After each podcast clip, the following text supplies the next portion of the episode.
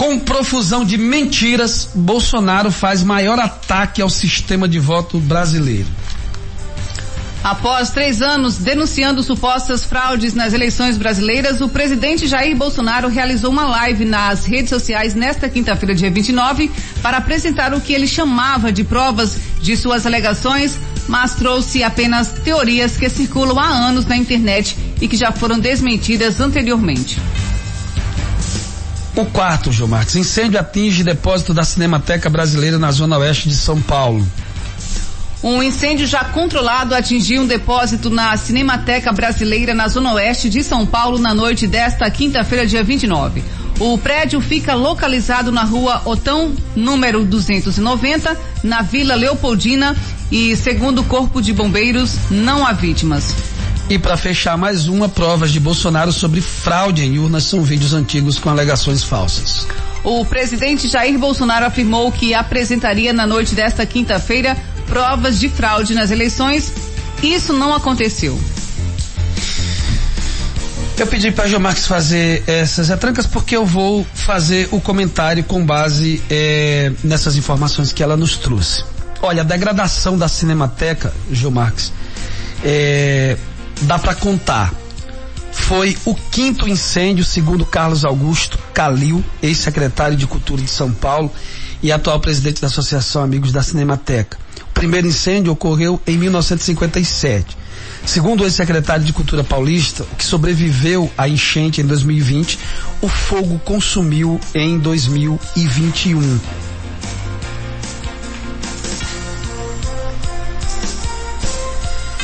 Em audiência realizada no último dia 20, o Ministério Público Federal em São Paulo alertou o governo federal, que é responsável pela Cinemateca Brasileira, para o risco de incêndio. O risco de incêndio foi observado tanto na sede da Cinemateca, que fica na Vila, fica na Vila Mariana, como nos galpões da Vila Leopoldina. Calil, o ex-secretário de Cultura, não acredita que as quatro toneladas, João Marques, quatro toneladas de documentos queimados eh, na Cinemateca tenha sido uma fatalidade. Ele atribuiu o ocorrido ao abandono das instituições. De acordo com informações do Jornal Nacional, no prédio ficavam gravadas, gravados, aliás, um milhão de documentos da antiga Embrafilme, como roteiros, artigos em papel, cópias de filmes e de documentos eh, antigos. Alguns tinham mais de 100 anos e seriam usados na montagem de um museu sobre o cinema brasileiro. O brasileiro João Marx não sabe tratar da história. Eu digo tratar no sentido de cuidar mesmo. E isso causa incômodo, né? E cuidar dessa história cause ela também o incômodo que for. Olhe, quando se queima estátua, é, se quer na verdade abolir as lembranças que precisam ficar para servirem como padrão daquilo que não se deve ser repetido. E sim, eu estou falando da estátua do Borba Gato que foi vandalizada e queimada eh, nas, últimas, nas últimas manifestações contra o governo. Enquanto a Cinemateca sucumbia à história do cinema brasileiro, depositado lá na Vila Leopoldina, o presidente Jair Bolsonaro, sem partido, queimava o que restava, eh, se é que restava alguma coisa, de institucionalidade e liturgia do maior cargo político representativo da democracia brasileira, o da figura do presidente da República. Tendo prometido apresentar provas de que houve fraude nas urnas em 2014 e 2018, este último pleito, inclusive vencido por ele, Jair Bolsonaro admitiu não ter provas sobre o que afirmava desde o que afirma, aliás, desde que assumiu a presidência da República. Do contrário, apresentou vídeos que rolam há anos nos grupos da tias e tios do Zap, como nós falamos aqui geralmente no programa, e argumentos que já foram desmoralizados por diversos especialistas e instituições sérias, como o próprio Tribunal Superior Eleitoral. Disse o Bolsonaro: Os que me acusam de não apresentar provas, eu devolvo a acusação. Apresente provas de que o sistema não é fraudável. Disse também: não tem como comprovar que as eleições não foram fraudadas. E se foram ou se não foram fraudadas, disse ele. E depois acrescentou o presidente: não temos provas, vou deixar bem claro, mais indícios que eleições para senadores e deputados podem ocorrer a mesma coisa. Por que não? Apontou em um terceiro momento. Ao longo de toda a transmissão, Bolsonaro esteve ao lado de um, entre aspas, João Marques, especialista, apresentado por ele apenas como Eduardo, analista de inteligência. Questionada inicialmente a Secretaria de Comunicação da Presidência da República, a SECOM, do Fábio Faria, disse não ter a identificação completa do homem. É a primeira vez, Marques, na história das repúblicas que um presidente se utiliza de informações de um contravetor, um contraventor.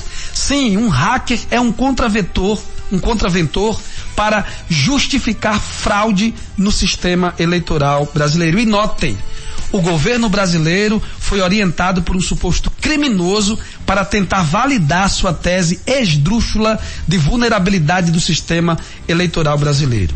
Mas não satisfeito, atacou mais uma vez o presidente do TSE, o Luiz Roberto Barroso, e a toda a democracia. Visivelmente, João Marques, alucinado, apresentou números com explicações burras e afrontosas ao sistema de votação do Brasil.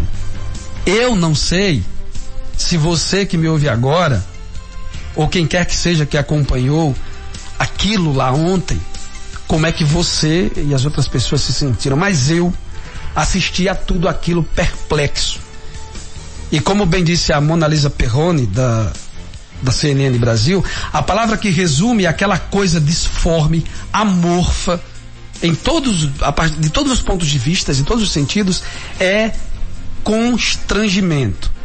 A liturgia do mais importante cargo da política e, portanto, da representação da democracia brasileira jogada na lata do lixo, discutida como se em botiquins das esquinas mais descredibilizadas e desmoralizadas dos do Vivendas da Barra Pesada.